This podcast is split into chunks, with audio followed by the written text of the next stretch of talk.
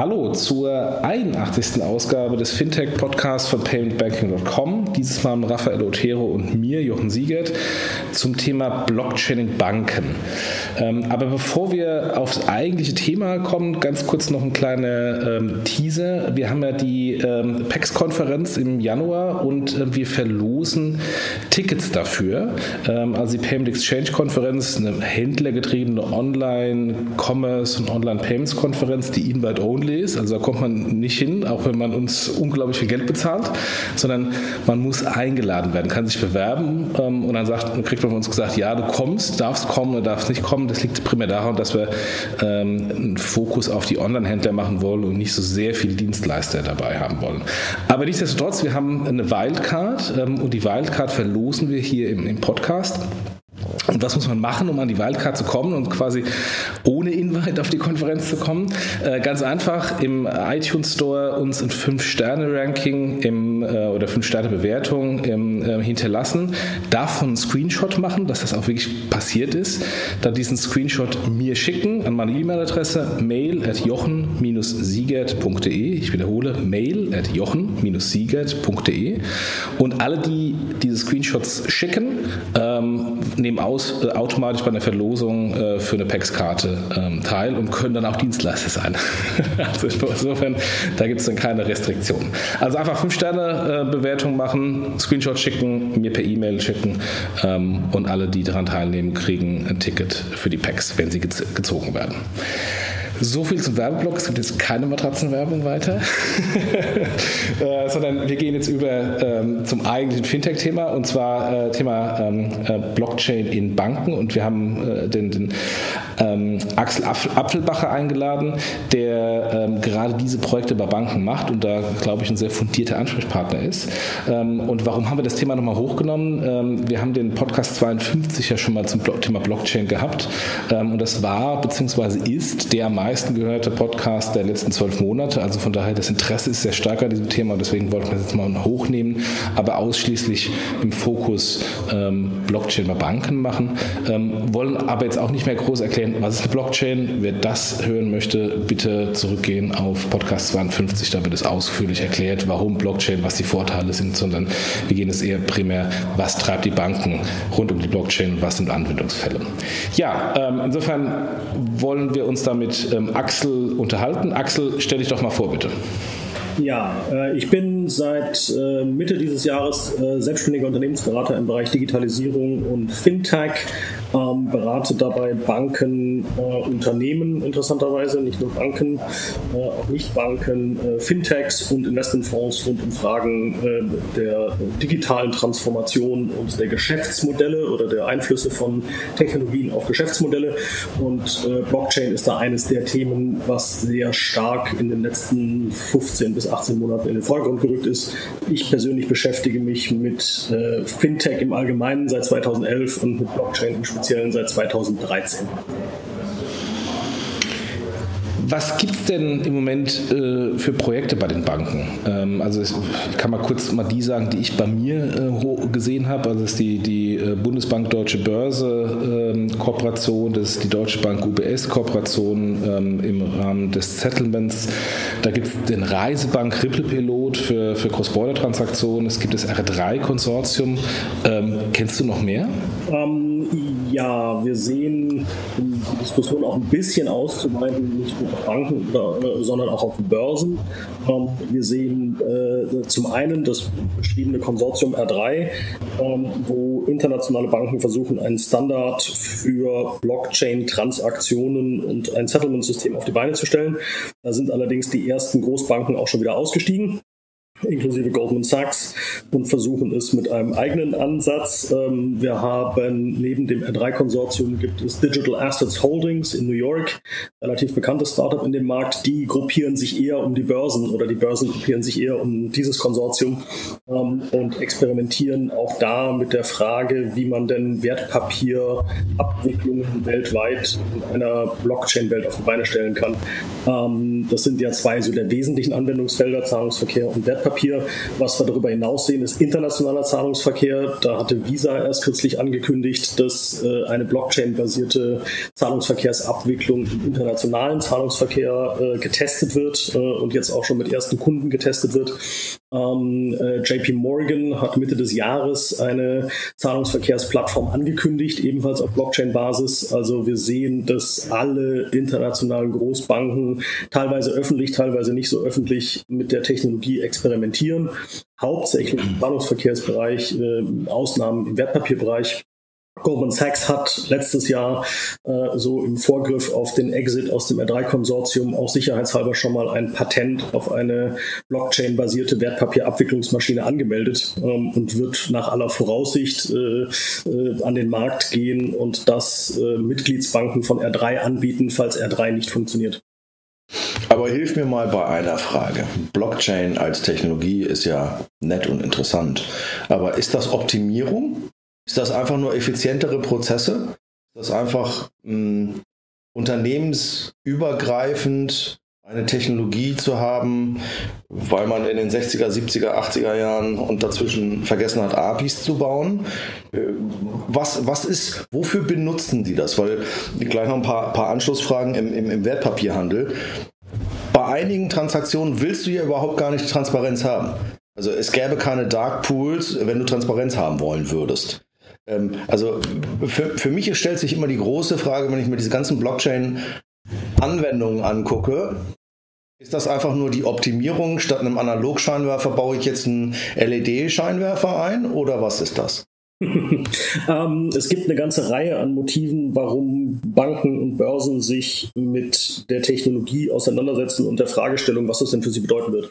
Ähm, zum einen, und deswegen sehen wir auch diese beiden Konsortien, ähm, glauben die Banken, dass die Börsen gegebenenfalls Teile der Wertschöpfungskette auf ihre Seite ziehen könnten, die heute bei Banken liegen und umgekehrt ähm, haben die Börsen Angst davor, dass die Banken in so einem Netz eine Alternative zum Börsenhandel etablieren könnten. Deswegen beschäftigen sich beide Seiten damit. Alle, ja, beide, Seiten, ja alle beide Seiten haben Angst davor, dass eine dritte Art von Institution auftreten könnte und äh, auf Blockchain-Basis ein Transaktionssystem in, äh, ins Leben rufen könnte, was beide Seiten in letzter Konsequenz obsolet macht. Insofern, das ist zum Teil ist das angstgetrieben, ja. ähm, zum Teil ist es äh, getrieben durch die Frage tatsächlich einer Optimierung. Ähm, ich weiß nicht, ob der, der Scheinwerfervergleich an der Stelle ganz richtig ist. Ähm, die, äh, die Welt, wie wir sie in den 60er, 70er, 80er Jahren äh, gebaut haben, oder die IT-Welt in den Banken, ähm, basiert ja auf dem Korrespondenzbankensystem, was wahrscheinlich mal im 15. Jahrhundert erfunden wurde oder im Zweifelsfall früher. Und wir haben diese Prozesse elektronisiert. Ähm, die Nutzung einer Technologie wie Blockchain würde es uns ermöglichen, die ganze Logik des Korrespondenzbankensystems anders zu organisieren. Nicht notwendigerweise es, es komplett abzuschaffen, aber es anders zu organisieren und damit deutlich günstiger zu organisieren. Ähm, und das ist ein weiterer Treiber für die Banken, sich mit dieser Fragestellung auseinanderzusetzen. Ich glaube, es war JP Morgan, die auch irgendwann letztes Jahr in einer Studie behauptet haben, die globalen Banken könnten einen hohen zweistelligen Milliardenbetrag pro Jahr einsparen, wenn sie Blockchain-basiert Transaktionen abwickeln würden, statt über das Korrespondenzbankensystem. Jetzt mal unabhängig davon, wie gut oder schlecht so eine Schätzung ist, das ist einer der Treiber ähm, äh, für die Banken und die Börsen, sich mit dieser Thematik zu beschäftigen. Ähm, dann kommt natürlich dazu, dass aufgrund des äh, Hypes, den wir in äh, Europa in 2015 und in US in 2014 gesehen haben, rund um das Blockchain-Thema, jeder, der darüber nachdenken möchte, mal die Kernmaschine, nämlich die Transaktionsmaschine der Banken zu erneuern, äh, ähm, Blockchain jetzt als Thema verwendet, um Aufmerksamkeit zu produzieren. Klar. Dass am Ende dann wirklich eine Blockchain-Logik haben wird, was wir da bauen, das ist noch offen. Ähm, und der Punkt, den du anreißt, der ist natürlich einer der kritischsten Punkte in dem ganzen, äh, in der ganzen Diskussion die Transparenz und die Dezentralität einer Blockchain ähm, steht im direkten Widerspruch zu der zentralen Position und der, ähm, äh, der Datenhoheit, die heute Banken haben in dem Bankennetz. Ähm, und jetzt, dass eine zentrale Institution eine dezentrale Technologie nimmt und damit experimentiert, wie sie ihr Geschäftsmodell darin repräsentieren kann, das ist in gewisser Weise ein Widerspruch. Den Widerspruch kann man möglicherweise lösen. Dann müssen wir uns aber anfangen zu unterhalten über die zentrale Frage in dem ganzen Spiel und das ist ähm, digitale Identität kann eine Blockchain so denken und da gibt es jetzt auch schon ein paar Experimente da draußen und das äh, würde ich auch, das ist zwar jetzt kein Bankenexperiment, aber das würde ich auf jeden Fall ähm, in den Raum werfen und jeder äh, Hörer kann sich damit auseinandersetzen, ähm, was da gerade bei diesem Experiment passiert. Und zwar ist es eine äh, Plattform, die nennt sich Zcash. Ist jetzt auch wieder eine neue Cryptocurrency, aber lassen wir mal den Währungsaspekt beiseite. Ähm, Zcash ist deswegen so spannend, weil die mit etwas experimentieren, das sich Zero Knowledge Proof nennt. Mit anderen Worten, die Wahrung der ähm, Privatheit der Daten und trotzdem die Dezentralität in der Validierung der Transaktionen durchführen zu können. Wenn das funktioniert, und das wissen wir momentan noch nicht, aber wenn das funktioniert, dann ist das der entscheidende Building Block, den wir benötigen, um Blockchain auch in einer Bankenwelt und in einer Welt, die weiterhin nicht völlige Datentransparenz produzieren möchte, ähm, äh, sinnhaft einzusetzen. Jetzt hast aber du auch viele Punkte rein. Sorry, Raphael, geht das. So. Ähm, irgendwie höre ich ein mega Echo bei dir, Jochen. Aber ähm, jetzt hast du mehrere valide Punkte beigebracht. Also, äh, was ich äh, interessant finde, ist allein so etwas wie Börsen haben Angst vor Banken, Banken haben Angst vor, äh, vor Börsen. Ich meine, ähm, that ship pretty much sailed. Äh, 2010, äh, jeder macht elektronischen Handel, äh, da sind die Börsen quasi nur noch Netzwerk.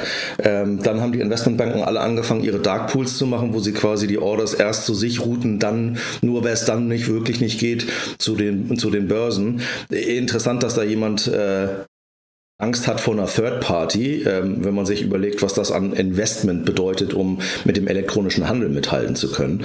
Ähm, verstehe ich bis zu einem gewissen Grad. Äh, der Punkt, der bei mir bei Blockchain immer große Fragezeichen aufwirft, ist, das Originalkonzept fand ich super interessant, weil es war dezentral und es gab genau nicht eine zentrale Einheit.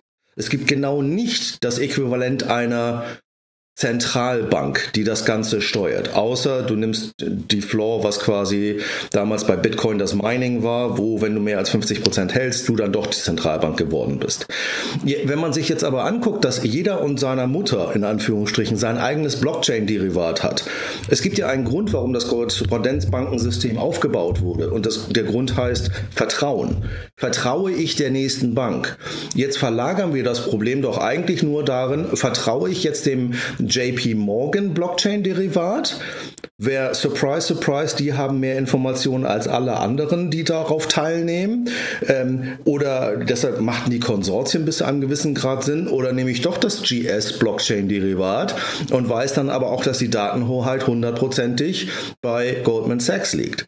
Äh, wir lösen doch eigentlich nicht das Trust-Problem. Identity ist sicherlich etwas, was interessant ist für die Marktteilnehmer, um halt in diesen Trust reinzukommen. Aber wenn ich ein echtes dezentrales System haben will, ohne eine zentrale Einheit, dann macht doch diese ganze Zergliederung, die wir gerade sehen, eigentlich überhaupt keinen Sinn. Ähm, da sprichst du natürlich den wesentlichsten Umstand überhaupt an, wenn es um alle Dinge geht, wo Geld im Spiel ist. Und das ist Vertrauen.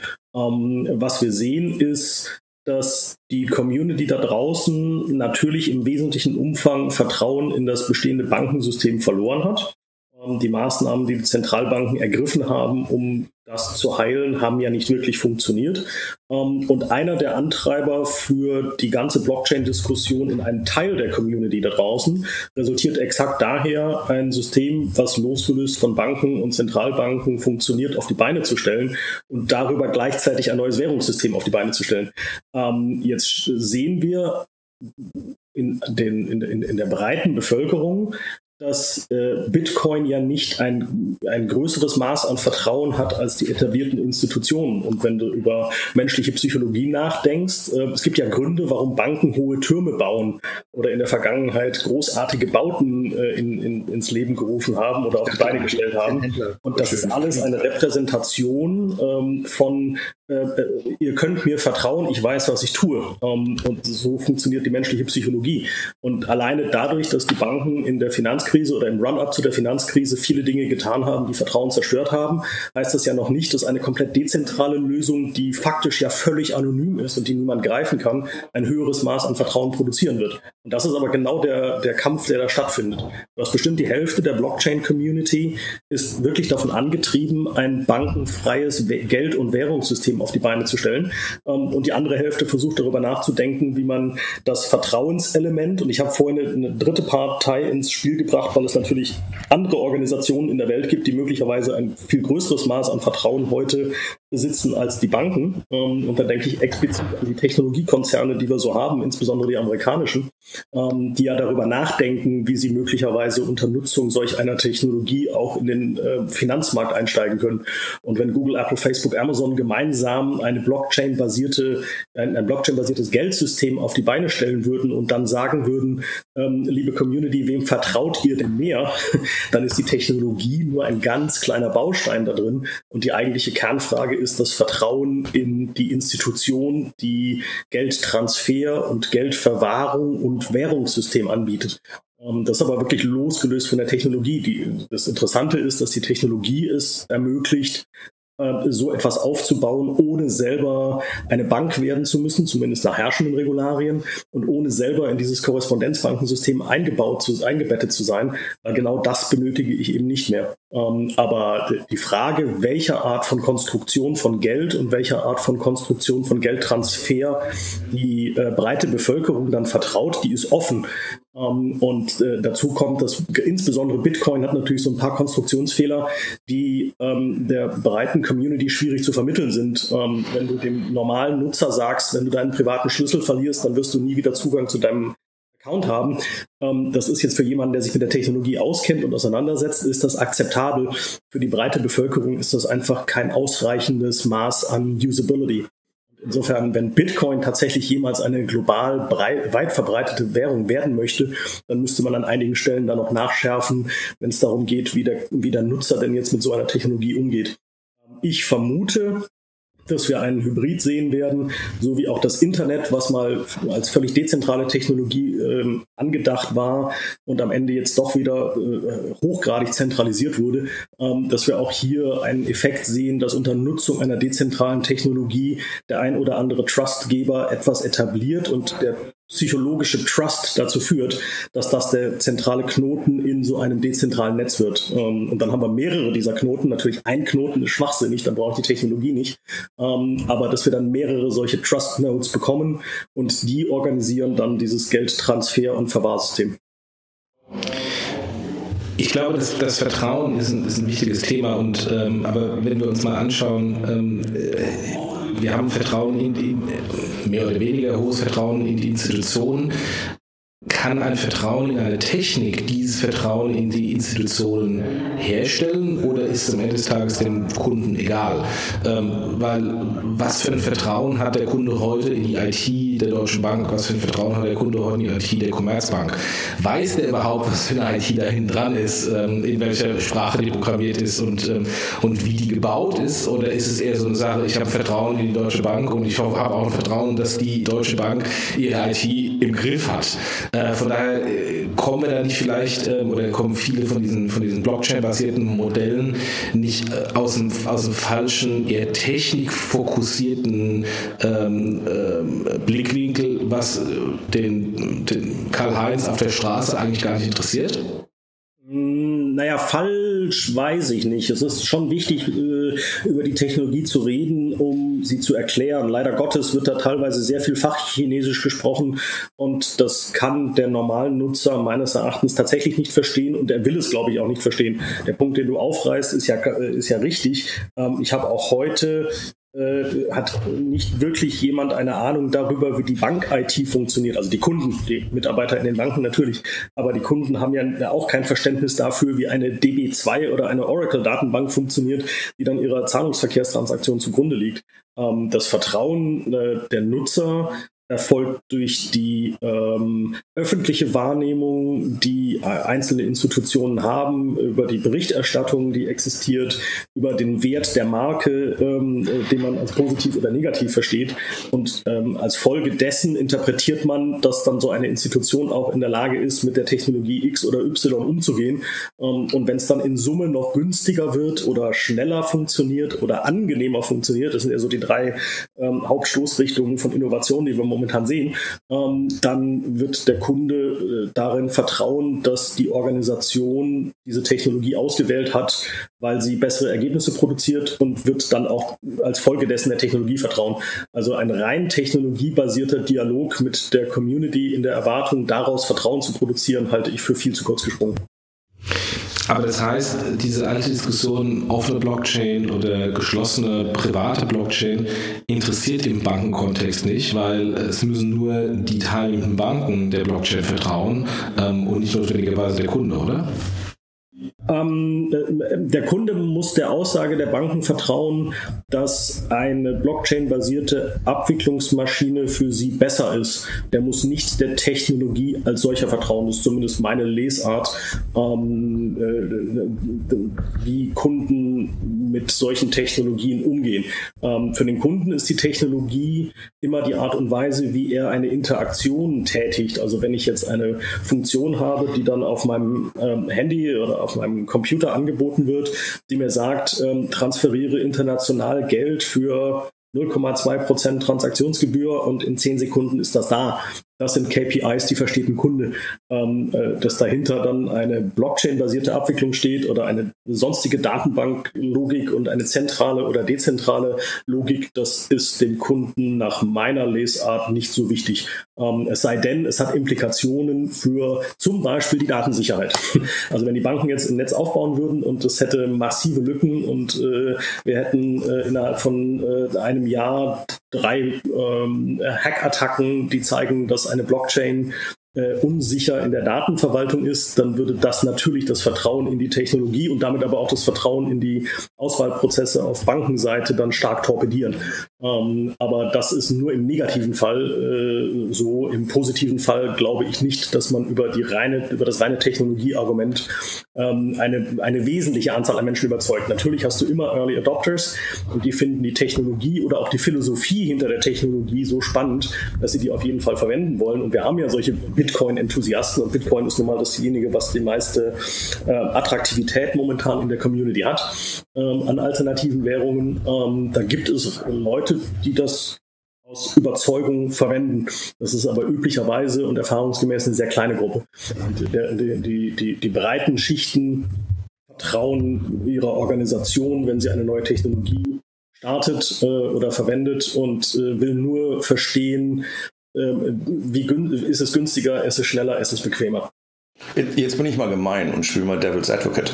Hm, es gab genau diese Angriffe. Gab es ja schon. Ich meine, im Bitcoin-Kontext, wie viele von diesen Tauschbörsen sind hops genommen worden, pleite gegangen, verschwunden.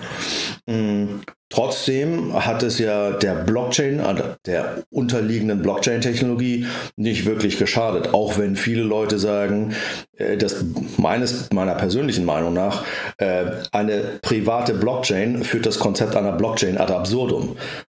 Blockchain hat public und hat transparent zu sein, ansonsten hast du das Konzept meines Erachtens nicht verstanden und du willst nur eine verteilte Datenbank haben. Also es gab Angriffe auf sowohl die Technologie als auch im Bitcoin-Currency-System auf das Ding. Und trotzdem hat es keinen interessiert, weil es halt noch nicht kritische Masse ist. Ähm, aber glaubst du, dass diese Technologie äh, reif für Primetime ist? Glaubst du, dass das Sinn macht? Ähm, ich glaube, dass es Sinn ergibt, diese Technologie zu verwenden. Äh, sie ist noch nicht ähm, Primetime Ready, äh, um den Begriff aufzugreifen. Ähm, wir haben eine ganze Reihe an technologischen Fragestellungen, die noch nicht abschließend gelöst sind. Und äh, äh, bevor wir die nicht gelöst haben, können wir nicht mit äh, einem bankenbasierten oder börsenbasierten oder auch völlig extern dezentral organisierten Netz an die Community gehen und sagen, das hier ist der zukünftige Weg, wie wir Geld verwahren und transaktionieren. Ähm, und man muss ja immer die beiden Aspekte voneinander trennen. Das eine ist wirklich Geldverwahrung und Transaktion. Und das zweite ist der Währungsaspekt. Bitcoin hat die zwei Dinge miteinander verheiratet, musste es, weil ähm, in einer bestehenden Währung hätte man sich erst mit den ganzen Playern, die diese Währung aufrechterhalten und produzieren, äh, auseinandersetzen müssen. Und genau das wollte man ja nicht. Deswegen habe ich gerade bei Bitcoin oder generell bei den Cryptocurrencies habe ich immer diese Vermischung zwischen dem Währungsaspekt und dem Geldverwahrungs- und Transaktionsmechanismus. Ähm, und gerade für Währung, ich meine, was ist Geld? Ganz spannende Frage. Geld ist in letzter Konsequenz nur, oder die Werthaltigkeit von Geld basiert ausschließlich auf der Erwartung, dass ich ähm, Geld, was ich bekommen habe für eine Leistung oder für ein Produkt, zu einem späteren Zeitpunkt zu mehr oder weniger unveränderten Konditionen wiederverwenden kann.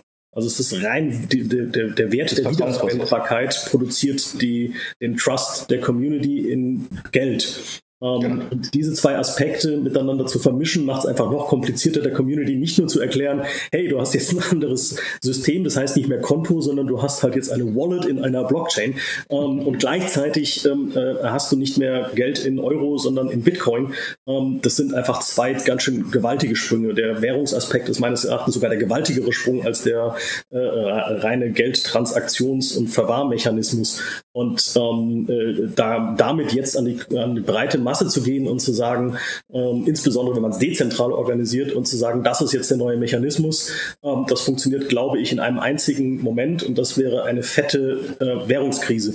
Ähm, wir sehen in Ländern, wo sehr instabile Währungen am Werk sind oder wo Kapitalverkehrskontrollen äh, etabliert wurden, dass dann äh, der Vertrauensaspekt in diese neue Technologie gar nicht so wichtig ist, weil dann das mangelnde Vertrauen in den bestehenden Mechanismus so stark ist, dass jede andere Alternative, und das ist halt eine relativ leicht zugängliche, dann äh, massiv an Zulauf gewinnt. Aber äh, losgelöst von so einem Szenario glaube ich, dass wir noch eine ganze Reihe an Jahren an der Technologie feilen müssen und an der Art und Weise, wie wir dann Kunden mit dieser Technologie konfrontieren, ehe man das aufzieht. Ich gehe aber fest davon aus, dass wir so ein Netz etablieren werden.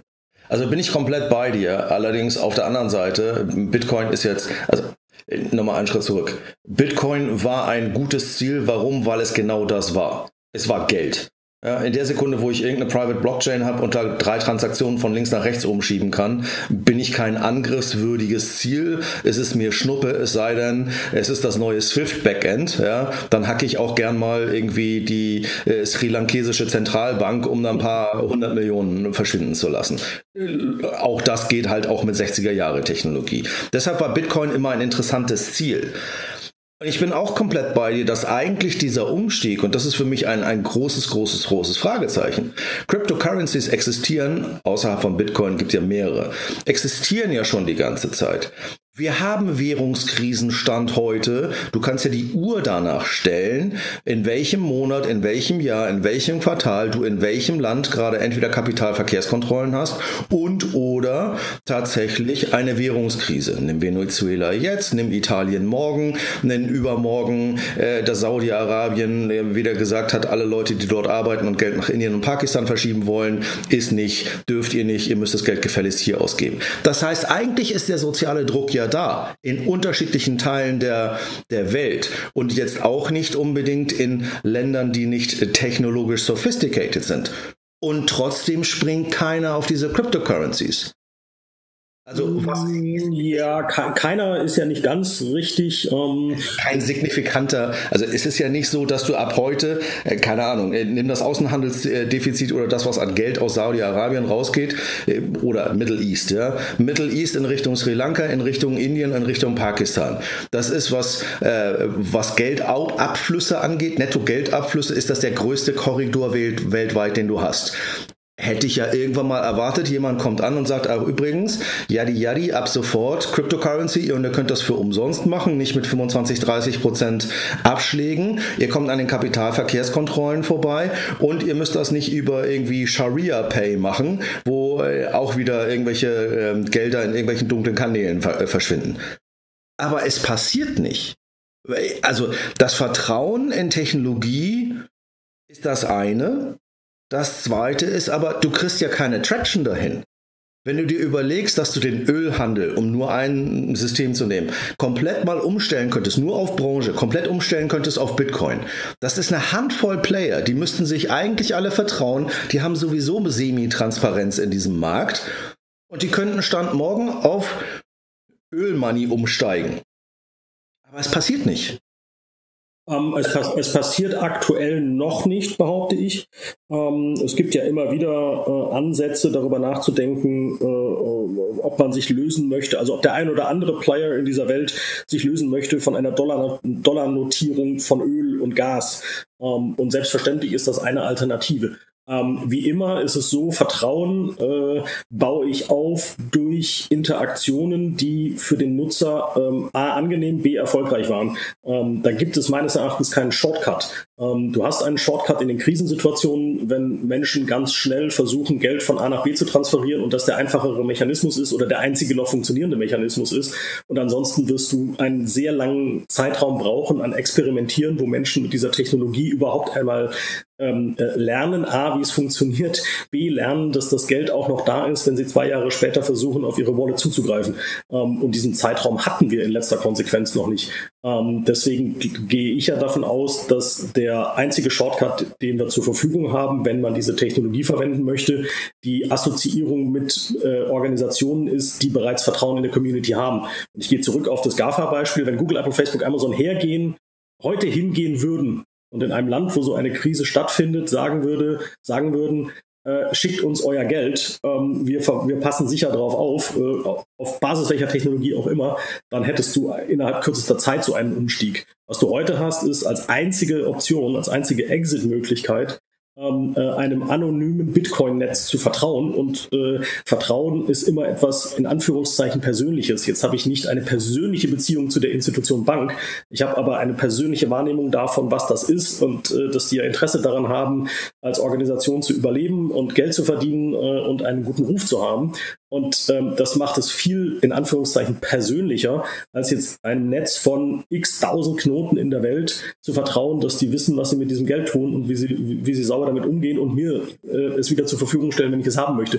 Das ist äh, etwas, was in dieser dezentralen Welt einfach schwierig herzustellen ist. Das ist meine, meine Lesart, warum wir noch nicht in breitem, äh, breitem Maße einen Umstieg gesehen haben. Plus, wir haben natürlich solche Krisen, wir haben aber in breiten Teilen der Weltbevölkerung momentan keinen Druck, dich zu lösen lösen, von dem aktuellen System und auf ein anderes System zu gehen. Und der dritte Aspekt ist, und das kann ich sehr gut nachvollziehen, ich meine, wir haben den Euro ja mal eingeführt, um Wechselkurse zumindest innerhalb Europas ähm, als Thema aus dem Spiel zu nehmen ähm, einen wesentlichen Teil deines Vermögens oder deines Einkommens in eine Fremdwährung äh, zu transferieren und darin zu verwahren, ähm, äh, impliziert immer ein ziemliches Risiko auf der FX-Seite, wenn ich dann doch mal dieses Geld verwenden möchte, um irgendeine Form von äh, Kauf in dem jeweiligen Land zu tätigen, in dem ich aktiv bin.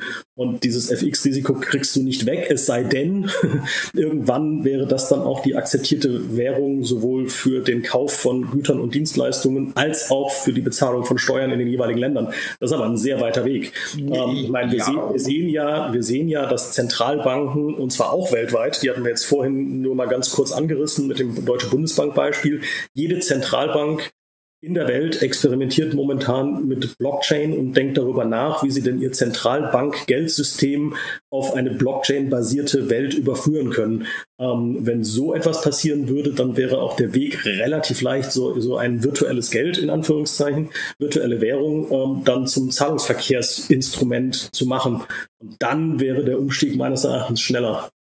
Dann hast du aber wieder das gleiche Problem, dass du wieder zentrale Play. Also der, der Punkt, den ich an Kryptowährungen so interessant finde, ist, wenn du kein Zentralsystem hast, wenn du keine Zentralbank hast, dann gibt es zwei Sachen nicht. Es gibt keine Deflation und es gibt vor allen Dingen nicht die zerstörerische Inflation, die du Stand heute hast. Weil Stand heute, wenn ich irgendwo in Malaysia bin, in Indonesien bin oder sonst irgendwas, oder nimm das beste Beispiel, wenn ich in den USA bin und sich irgendjemand hinstellt, wie über die letzten acht Jahre passiert und sagt, wisst ihr was, ist mir doch papp egal, ich druck hier auf die Notenbankpresse und ich druck einfach so viel Papiergeld, dass es mir Schnurzpiepe ist, was ihr da, da draußen halt, was ihr davon haltet da draußen, dann verliere ich einfach jegliche Kontrolle auf mein IOU. Ich kriege von 100 Dollar, kriege ich noch 100 Dollar Warenwert zurück. Das, die, die große Promise von einer unabhängigen, zentralbanklosen Weltwährung oder von mir aus auch nur lokalen Währung, ist, dass sie nicht durch die Politik manipuliert werden kann, dass sie nicht durch zwei Staaten, drei Staaten, vier Staaten setzen sich hin oder die Weltbank setzt sich hin und fängt an, dieses Ding so zu manipulieren, dass du als kleiner Anleger, du als kleiner Sparer nicht eine Chance hast, dass dein Geld einfach verpufft, ohne dass du irgendeine Möglichkeit hast, damit irgendetwas zu tun. Absolut, den, den, den, den, An, den Antrieb verstehe ich. Ähm, ich halte es allerdings für verwegen, ein politisches Problem auf einem technologischen Wege lösen zu wollen. Die Verknüpfung zwischen Macht und Geld ist einfach ein, ein, ein äh, stabiles System, was die Menschheitsgeschichte die ganze Zeit begleitet. Ähm, und der Glaube, dass äh, so eine Machtinstitution, die wir heute haben, ähm, es einfach ungeschehen oder es einfach geschehen ließe, so eine völlig losgelöste Währung dann weltweit sich etablieren zu sehen, das, das, da fehlt mir einfach die Fantasie dazu. Komplett bei dir, komplett bei dir. Und deshalb glaube ich allerdings auch im Umkehrschluss nicht an deine, äh, an deine Gaffer-Lösung. Weil am Ende des Tages hat es selbst in der jüngeren Vergangenheit hat es sich gezeigt, dass wenn du erfolgreiche Peer-to-Peer-Payment-Systeme hattest, nimm das Beispiel PayPal, ja, wenn du PayPal hattest und PayPal extrem gut aufgestellt war in Indien, plötzlich die Leute in Indien genau das verstehen. Ich habe eine sehr volatile indische Rupie. Ich kann das Ding in PayPal parken. PS, ich habe da auch noch mindestens fünf oder zehn ähm, Leute oder Freunde oder Family von mir, die in den USA leben und wir können plötzlich convenient, einfach, schnell, sicher in einer stabilen Währung kontinentübergreifend funktionieren. Und was ist die Konsequenz? Es wird so viel Druck ausgeübt von der amerikanischen Regierung, insbesondere der Notenbank, insbesondere den Steuerbehörden, das Ding sofort auszumachen. Dass du ab sofort PayPal nur noch zum Bezahlen benutzen kannst, aber garantiert nicht mehr für Peer-to-Peer -Peer in Indien. Da ist es meiner persönlichen Meinung, wird sich genau ein Gaffer da nicht reinsetzen, weil das ist ein Wespennest, da willst du nicht raus. Es muss jemand sein, der Newcomer ist, der eigentlich nichts zu verlieren hat, aber damit dann halt auch gleichzeitig alles.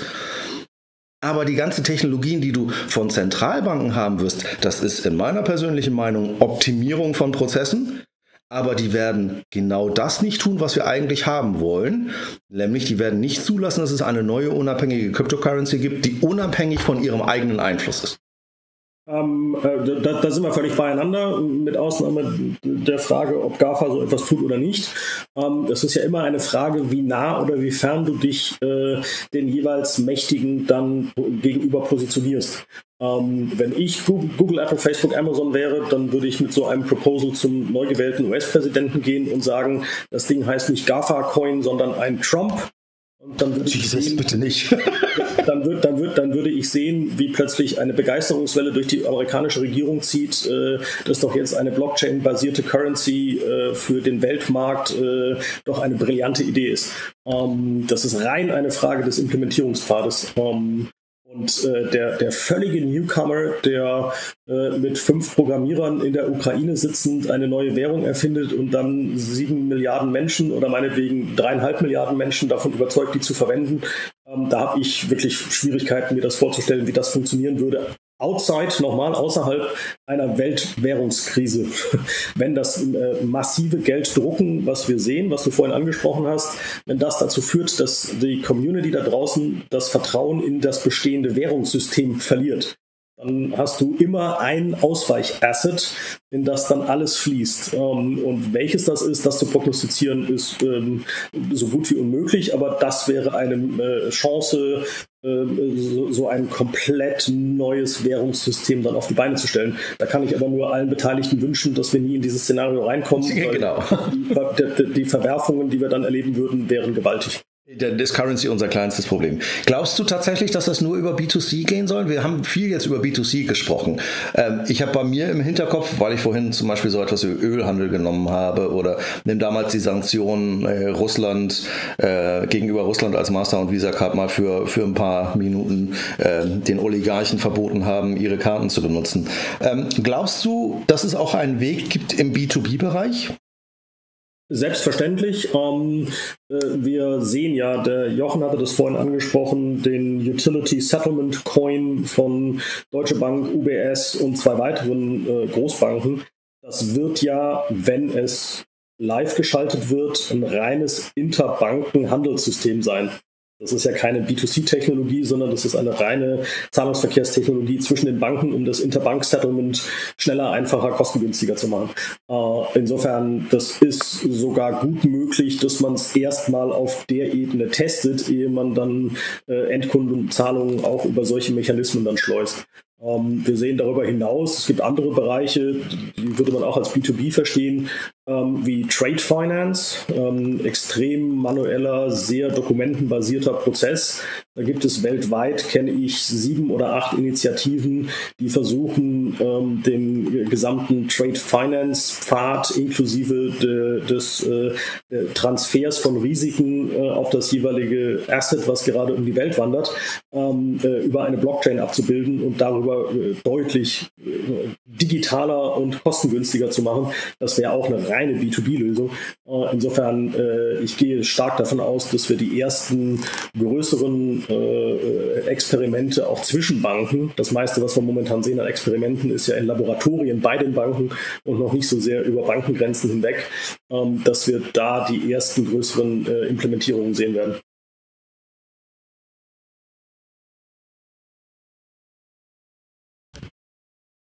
War das jetzt Jochens Versuch, was zu sagen und wir haben ihn nicht gehört? Nein, wir hören dich nicht, Jochen. Okay, offensichtlich hat Jochen gerade ein, ein, ein, technisches Problem. Ähm, jetzt, hast du, jetzt hast du das Interbankensystem genommen. Ähm, einer der Gründe, der, also einer der, der vielversprechendsten Cases ist natürlich so etwas wie das Interbanking-System vernünftig umzustellen. Ähm, glaubst du, es ist eine Realität, ähm, dass wir zu einer Realität kommen könnten, wo es ein Blockchain-basiertes Swift 2.0, 3.0 geben könnte? Um, ähm, das wäre ja in letzter Konsequenz nichts anderes als ein. Die Skalierung von dem, was Sie gerade machen, ne? Also ja, eine, eine, eine Skalierung, beziehungsweise schon ein technologischer Wandel zu dem, was Sie tun. Ähm, Swift ist ja erstmal nur ein reiner Messaging-Dienst. Ähm, äh, hier würden wir ja tatsächlich dann ein Transaktionssystem zwischen den Banken etablieren. Also wir würden ähm, den einen Teil des, äh, also wir würden das Messaging verheiraten mit dem Interbank Settlement. Das sind ja momentan zwei getrennte Systeme. Ja. Ähm, und äh, das würden wir dann in eine Technologie kippen, die dann auch möglicherweise nicht mehr äh, zentral zusammengeführt über so einen Knoten wie SWIFT, sondern tatsächlich dezentral in Anführungszeichen, also dezentral in einem Netz von Banken ähm, dann organisiert wäre. Das äh, kann ich mir sehr gut vorstellen. Ob man dann von SWIFT 2.0 reden würde, wahrscheinlich würde man es tun, ähm, äh, weil es äh, eine, eine, auf der einen Seite eine Weiterentwicklung ist, auf der anderen Seite natürlich schon fundamental etwas anderes. Ähm, insofern ja, das ist äh, deutlich auch ein, ein Risikoszenario für SWIFT. Deswegen beschäftigt sich auch Swift natürlich sehr intensiv mit der Technologie, explizit auch da wieder natürlich mit der Fragestellung, wie kann ich denn mein, meine Positionierung als äh, zentraler Knoten in, diesem, in dieser Messaging-Welt zwischen den Banken dann über so eine Blockchain ähm, äh, neu repräsentieren im 21. Jahrhundert. Und da kommen wir ein bisschen an die Schizophrenie, die du vorhin angesprochen hattest. Ähm, äh, eine äh, zentrale Institution mit dezentraler Technologie. Und brauchen wir dann überhaupt noch diese Art von Zwischenintermediär oder machen das die Banken dann einfach selber? Ähm, die Frage konnte man aber äh, in der Welt vor SWIFT konnte man die auch schon stellen. Das ist ja nicht eine Frage der Technologie per se. Das ist dann wieder eine Frage, äh, erscheint es besser, günstiger, ähm, das äh, in, einem, in einem dezentralen Netz von Banken auf die Beine zu stellen? Oder habe ich dann doch wieder ein, äh, eine Koordinationsstelle, in dem Fall dann für die Blockchain? Ja. Und die hieß halt früher mal Swift, da war es noch nicht Blockchain und jetzt heißt sie dann zukünftig halt keine Ahnung wie. Ähm, also ich denke, wir werden ein ähnliches Ergebnis haben, dann auf einem neuen Technologiestack. Okay. Letzte Frage und dann müssen wir leider zum Ende kommen, auch wenn ich jetzt vermutlich dich noch die letzten, die nächsten zwei Stunden löchern könnte. ähm, Skalierung. Der größte Use Case, den ich momentan auf der Blockchain sehe, vielleicht sehe ich das auch falsch, ist Bitcoin mit einer übersichtlichen Anzahl an Transaktionen pro Sekunde. Ähm, wenn wir über professionellen Zahlungsverkehr, über professionelles FX, über professionellen Aktienhandel äh, reden und auch nur irgendwann mal in die Reichweite kommen wollen des elektronischen Aktienhandels Stand heute, heute, ähm, dann müssen wir, glaube ich, ein paar mehr Transaktionen pro Sekunde, wenn nicht sogar pro, pro Hundertstel oder Mikrosekunde hinbekommen. Äh, glaubst du, die Technologie ist da? Traust du der persönliche Meinung und was du, was du siehst in deinen Projekten, äh, glaubst du, dass, äh, dass das System skaliert, Stand heute? Ähm, es gibt unterschiedliche Arten von Systemen, die skalieren. Ähm, Bitcoin hat natürlich die Schwierigkeit, dass der Validierungsmechanismus, wie man ihn gewählt hat, mit Proof of Work, also mit dem Lösen von schwierigen mathematischen Problemen zum Beweis ähm, der technologischen Führerschaft, die dann wieder berechtigt, neues Geld zu schöpfen. Das ist ja die Idee dahinter. Ja. Ähm, das macht die äh, Skalierung natürlich zu einem sehr, sehr schwierigen Sachverhalt. Es gibt andere Möglichkeiten, Validierung in so einem Netz durchzuführen, die bei weitem A nicht so rechenintensiv sind und B auch nicht so viel Zeit kosten. Ähm, wir werden vermutlich nie in die Nähe des Börsenhandels kommen können, rein logisch, weil der Börsenhandel und die Systeme, die entsprechend in den Rechenzentren der Börsen stehen, die stehen direkt nebeneinander und sind gut miteinander verdrahtet. Wenn ich jetzt sage, das Settlement-System müsste die gleichen ähm, äh, Umsetzungszeiten haben wie der Börsenhandel und ich gleichzeitig das Settlement-System aber global verteile, dann habe ich einen Umstand, den werde ich nie knacken ähm, und das ist die Latenz in diesem Netz. Ich brauche halt einfach ein paar hundert Millisekunden, bis das Licht einmal um die Welt gereist ist und dann im Zweifelsfall nochmal um die Welt gereist ist, um dann die Rückbestätigung zu schicken. Ähm, insofern eine, eine, komplette, also eine, eine zentrale ähm, Börsenabwicklung und eine, dezentrale Verwahrung wird immer dazu führen, dass wir schneller äh, transaktionieren, als wir setteln können. Um, ähm, und die Alternative ist, wir ziehen New, New, Jersey leer und machen daraus ein großes Datacenter. Aber äh, hast du halt ja, gut, global verteilt. Was ich, was, ich, was, ich, was ich seit einem Jahr vorhersage, ist, dass wir einen Trend sehen werden zur äh, Co-Location in der Nähe der großen Internet-Hubs. Also ja. wenn jemand in Frankfurt-Fechenheim anfängt, rund um D-Kicks ähm, die Flächen aufzukaufen, dann wissen wir, dass so etwas am Entstehen ist, ähm, weil dann die Latenz auch innerhalb der, also die Strecke innerhalb des, äh, der jeweiligen Stadt dann massiv verkürzt wird. Und so wie wir bei den Börsen-Colocation gesehen haben, würden wir in so einer Welt dann auch an den Internet, dicken Internetknoten ähm, Colocation erleben. Ähm, das, würde das, das würde das zum Teil heilen, weil ein guter Teil der Latenz tatsächlich in den alten Systemen, äh, in den alten Strecken äh, auf städtischer Ebene dann begründet ist. Aber die, den Umfang des Globus, den haben wir einfach und das kriegst du niemals komplett weg. Ähm, äh, also insofern auf der technischen, auf der logischen Seite des Systems wirst du äh, sehr, sehr hohe Transaktionszahlen sehen. Ähm, sehen wir auch heute schon. Ähm, es gibt ein paar, die schon behauptet haben, in der Stunde oder am Tag, ich weiß es nicht mehr, eine Million, zehn Millionen Transaktionen dann entsprechend setteln zu können. Ähm, das gerät einfach an ein logisches, physikalisches Ende, wenn wir dann diese Datenhaltung dezentral, global machen ähm, und äh, ständig äh, Bestätigungen und Rückbestätigungen innerhalb dieses Netzes einfordern. Insofern ganz wir nicht, nicht hinkommen, aber die Bitcoin-Variante ist mit Sicherheit die langsamste, die wir momentan in der Welt sehen. Mhm.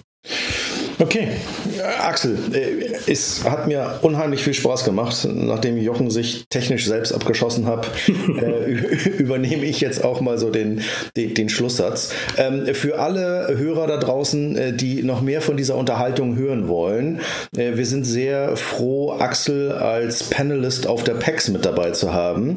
Das heißt nochmal der Hinweis zum Anfang des Podcasts, wenn ihr noch nicht eingeladen seid und dabei sein wollt, Ende Januar, dann bewerbt euch, wie von Jochen äh, angeteasert, damit ihr weiterhin Axel zuhören könnt und noch mehr Fragen stellt und noch mehr erfahren könnt zu Blockchain und vielleicht noch mehr interessante Diskussionen haben könnt. Axel, es war mir eine Freude. Herzlichen Dank, es war mir gleichfalls eine Freude ähm, und äh, ich freue mich auch darauf, die Diskussion dann im Januar in Berlin auf der PEX weiterführen zu können. Aber sowas von und auch bei einem Bierchen. Sehr gut. Okay, Dankeschön. Hallo, hört ihr beide mich? Ja.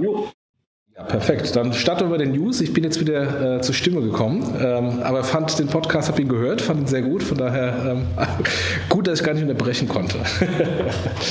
ähm, ja, lass uns am besten mit, mit den, den News weitermachen. Es gibt ein kleines Update ähm, erstmal aus der Chatbot-Folge ähm, zum PayPal Money Request. Äh, das wurde von PayPal-Kollegen gehört. Ähm, ich, äh, für die, die es nicht gehört hatten, ich hatte per Siri äh, von André 10 Euro per PayPal Request abgefragt. Er hat mir das bezahlt. Es kam nicht 10 Euro an, sondern 9,48 Euro. Ähm, es wurde jetzt insofern ge geprüft, warum ähm, da Gebühren abgeführt wurden, was eigentlich nicht hätte sein dürfen. Ähm, und es ist rausgekommen, dass ähm, in dem Moment, wo ein Request gestellt wurde, das PayPal-System das als eine Händlertransaktion ansieht, ähm, weil Händler äh, Payments requesten, während Endkunden primär Payments schicken und nicht requesten. Äh, deswegen war das eine Händlertransaktion mit Händlergebühren. Hätte ich äh, gesagt, ähm, Siri schicke dem André 10 Euro, hätte André 10 Euro bekommen. Oder hätte der andere gesagt, Siri schicke dem Jochen 10 Euro, hätte ich auch 10 Euro bekommen. Ähm, insofern, äh, it's not a bug, it's a feature, Fragezeichen. Auf jeden Fall prüft das PayPal jetzt, ob sie nicht einfach sagen, äh, dass auch wenn Siri ein Payment Request geschickt wurde, das primär äh, Endkunden machen und nicht ein Händler. Wel welcher Händler benutzt denn Siri? Also das ja, genau, Feature. Genau. Das wissen die Jungs. Das ist sowas von Bug. Einmal testen. Sie werden, Sie werden es prüfen. Mal gucken. ich, gebe, ich gebe nur die offizielle Aussage wieder und ich hoffe, dass der Pepper-Kollege ja, ja, hört, ja, ja, ja. Du wolltest nur nett sein. Nennen, nennen, wir bei, nennen wir das Kind beim Namen. Da hat jemand gepennt irgendwo. Ja, äh, das zu dem Thema, äh, das aufgeklärt wird. Mal gucken, wir können mal an dem, im Podcast eine Meldung geben, wenn äh, solche Payment Voice Siri Payment Requests als ähm, P2P-Transaktionen klassifiziert werden, dann keine Gebühr mehr stattfindet. so, gehen wir jetzt mal wirklich zur News.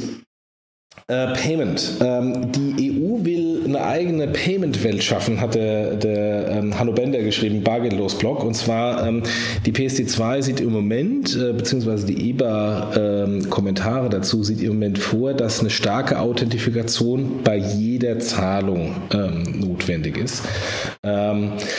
Ja, One-Click-Payment geht nicht mehr. Amazon Go, wie wir es äh, äh, schon hier so ein bisschen als Cheerboys äh, ähm, ähm äh, gut fanden, geht nicht mehr. Ähm, äh, zum Teil auch ähm, diese, diese Reference Transaction bei PayPal geht nicht mehr. Also alles, wo wir nicht jedes Mal eine starke Authentifikation pro Transaktion bestätigen, würde nicht mehr gehen. Ich hoffe, die Kollegen in Brüssel kommen nochmal ähm, äh, zu Sinnen und die Lobbyarbeit trägt Früchte, weil das kann es doch doch nicht sein, dass wir uns so weit ins Ausschießen bekommen. Ja, also die erstellen ja, die erschaffen keine eigene Payment-Welt, sondern äh, sie erschaffen eine Wüste. Ja, ja also, genau. Da wird nichts erschaffen. Da wird alles zerstört, was da ist und funktioniert und sicher ist. Sorry, Matthias. ähm, ich weiß nicht, ob der Matthias da ähm, äh, derjenige ist, der das pusht. Er ist ein großer Fan davon. Ist großer Fan davon. Okay, gut. Äh, pushen machen sie die, ähm, die Aufsichten und die Zentralbanken, wie ich im Moment das Feedback bekomme. Mal schauen, mal schauen, wie sich das noch äh, ähm, weiterentwickelt und vor allem, wie der Handel sich positioniert. Ich hoffe, der, der schreit sehr laut.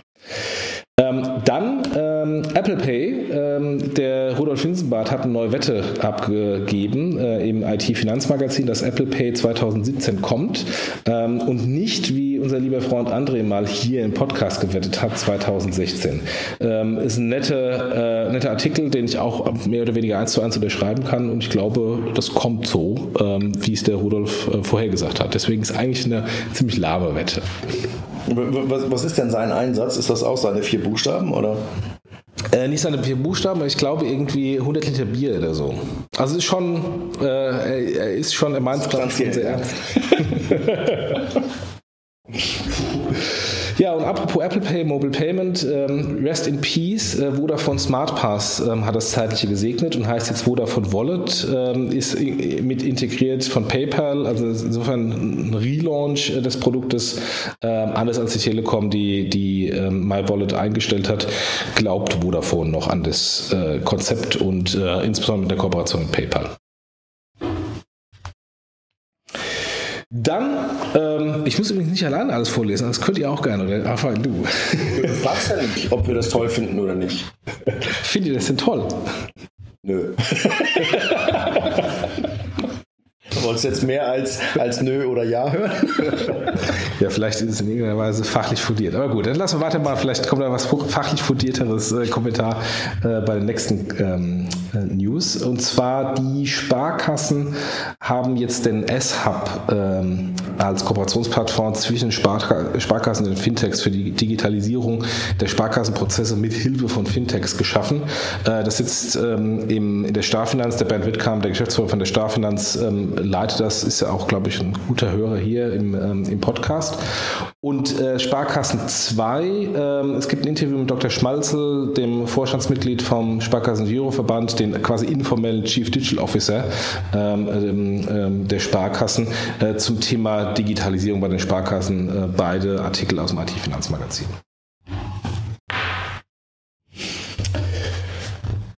Dann, Figo ist Teil der Top 20 EU Fintechs im Disrupt Finance Magazin. Äh, erstmal Gratulation, André, dafür.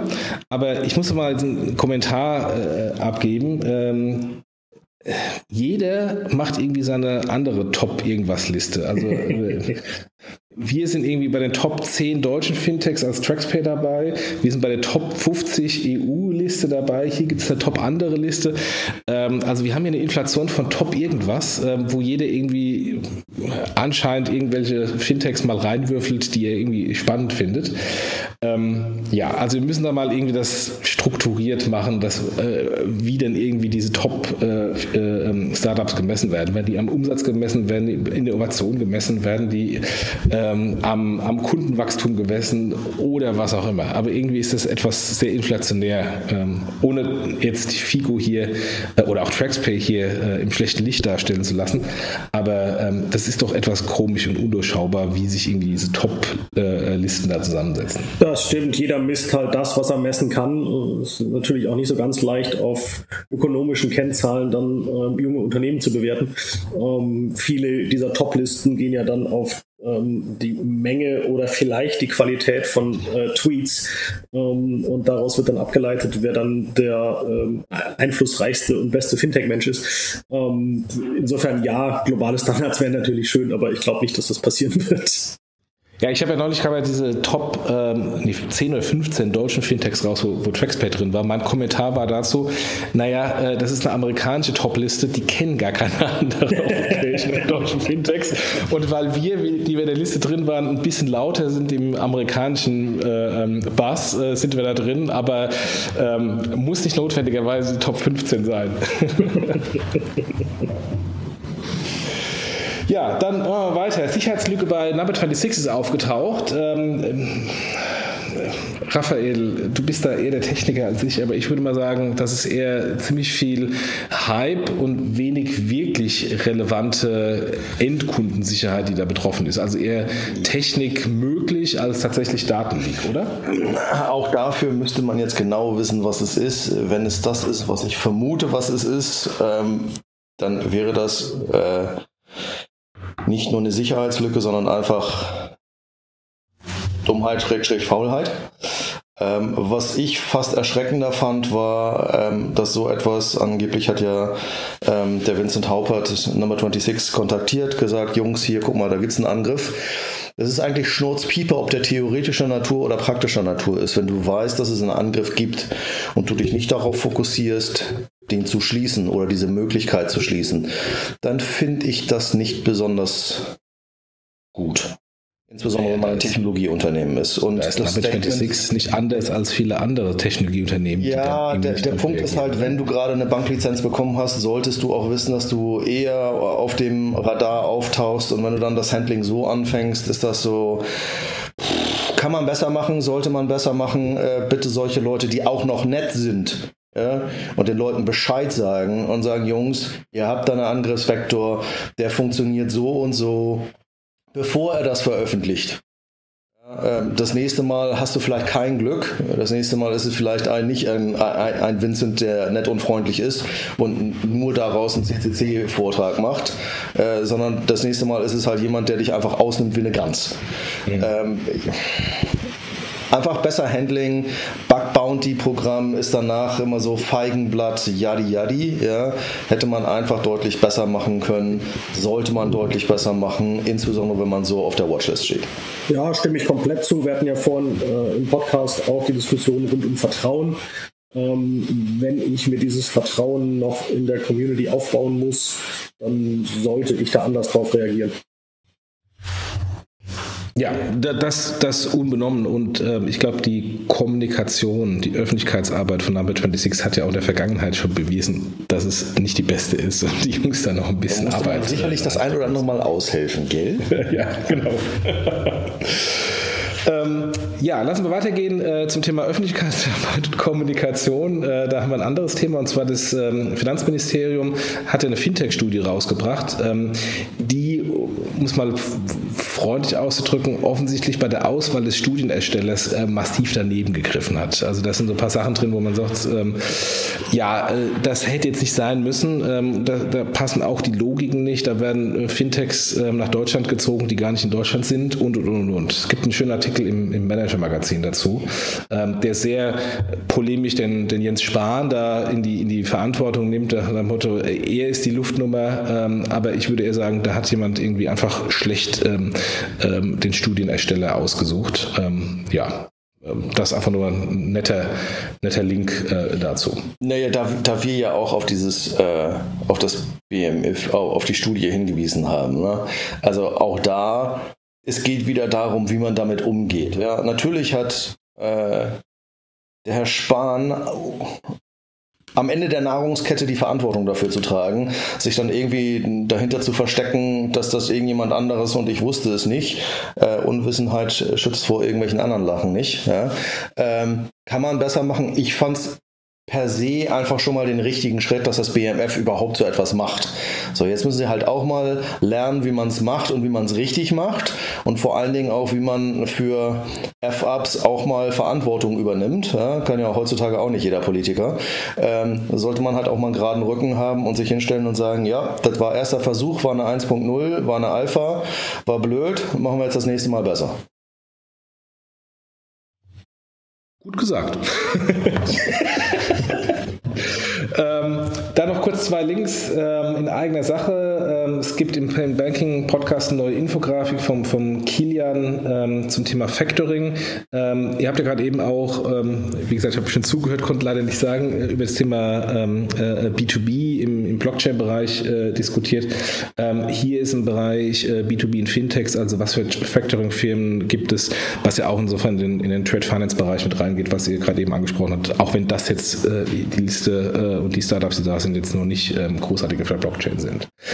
Und dann gibt es ein, ähm, ähm, im Blog von Bilendo, das ist ein, Factor, äh, ist ein ähm, ähm Inkasso äh, B2B Fintech, äh, gibt es einen kleinen ähm, Feature von mir, die haben mich äh, in, äh, interviewt, äh, wie ich die Welt im, im, im B2B Fintech Bereich sehe. Auch das, wie gesagt, eine eigene Sache, mal nur die Links kurz reingegeben. Ob es Interesse ist ähm, oder nicht, kann man dann jeder, der es liest oder auch nicht liest, selbst beantworten.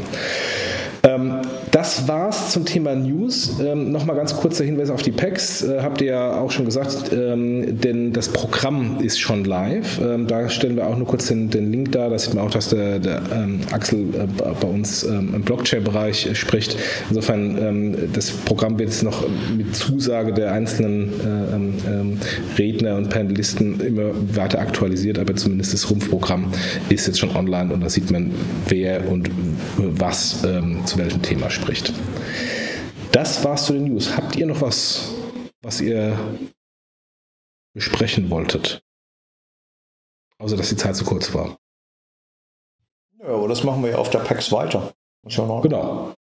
Genau, die, die nächste Runde ist im Januar. Dann so vielen Dank euch. Das war der letzte inhaltliche Podcast ähm, für dieses Jahr. Nicht das letzte, sondern der letzte für dieses Was Jahr. Was heißt der letzte inhaltliche? Danach reden wir nur noch Blödsinn? Oder? Danach reden wir nur noch Blödsinn. Äh, nämlich dann machen wir ein Recap äh, zum Thema 2016. Aber es gibt kein, kein Fokusthema mehr, wie jetzt Blockchain oder andere Themen. Mhm. Äh, das fängt dann wieder im Januar an, ähm, dann im neuen Jahr mit ähm, ja, neuen Gästen. Sehr schön. Dann macht's gut, vielen Dank euch und ähm, spätestens persönlich bis äh, im Januar dann. Tschüss. Genau. Macht's gut.